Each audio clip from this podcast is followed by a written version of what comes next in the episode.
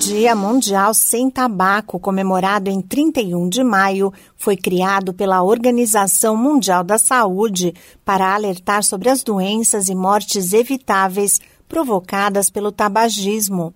O hábito de fumar está relacionado a 80% dos casos de câncer de pulmão e o risco de desenvolver a doença é maior em pessoas acima de 50 anos que fumaram uma quantidade razoável de cigarros durante a vida.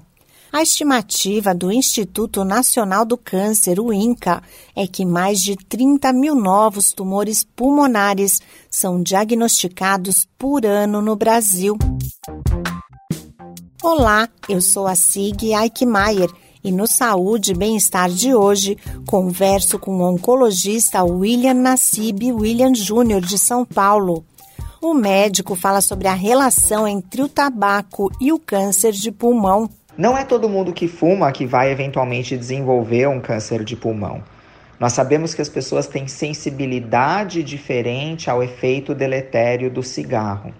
Então, algumas pessoas, mesmo com pouca exposição ao tabaco, já vai desenvolver um câncer de pulmão, enquanto que para outras pessoas, às vezes elas fumam a vida inteira e elas não vão ter esse câncer. O que se sabe, no entanto, é que quanto mais a pessoa fuma e por quanto mais tempo a pessoa fumar, maior vai ser o risco dela desenvolver um câncer de pulmão.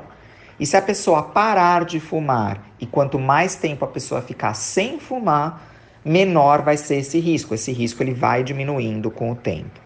O oncologista William Nassib William Jr. chama atenção para os principais sintomas da doença. Os principais sintomas do câncer de pulmão são falta de ar, tosse, eventualmente pode ter dor no peito, o paciente pode ter emagrecimento e fraqueza.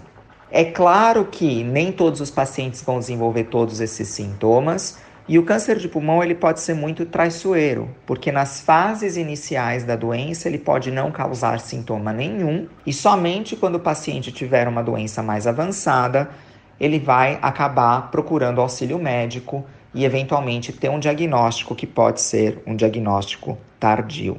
O câncer de pulmão tem cura se a doença for descoberta no estágio inicial. É exatamente por isso que nós temos desenvolvido estudos de rastreamento, ou seja, de diagnóstico precoce do câncer de pulmão.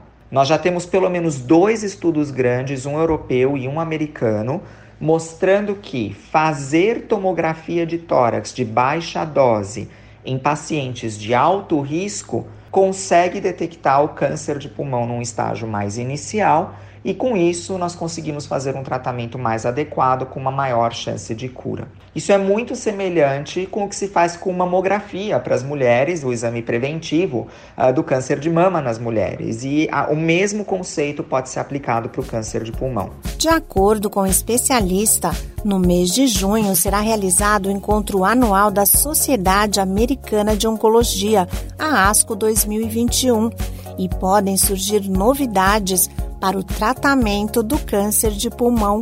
Esse podcast é uma produção da Rádio 2.